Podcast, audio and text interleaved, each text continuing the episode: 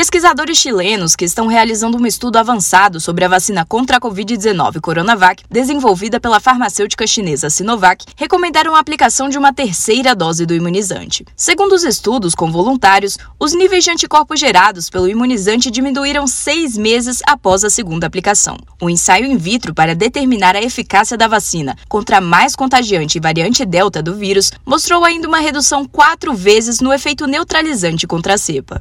O consultor da Sociedade Brasileira de Infectologia, Julival Ribeiro, destacou que nenhuma vacina é 100% eficaz e que o que está sendo discutido agora em todo o mundo é como essas vacinas irão se comportar depois de determinado período. Claro, se desses estudos observar que a nossa imunidade vai caindo com o decorrer do tempo, vai ter sim que fazer uma dose de reforço para reestimular o nosso sistema imune, gerando anticorpos. A OMS declarou que faltam evidências científicas contra uma dose de reforço e se manifestou contrária a planos de governos e farmacêuticas neste sentido. A Anvisa se pronunciou dizendo acreditar que algumas das vacinas contra a Covid-19 demandarão uma terceira dose. Segundo a diretora da Sociedade Brasileira de Imunizações, Mônica Levi, nós ainda estamos diante de uma definição de qual é o melhor esquema de vacinação contra a Covid-19, com as mais diversas vacinas em cenários epidemiológicos diferentes. Isso é algo comum no campo das imunizações, né?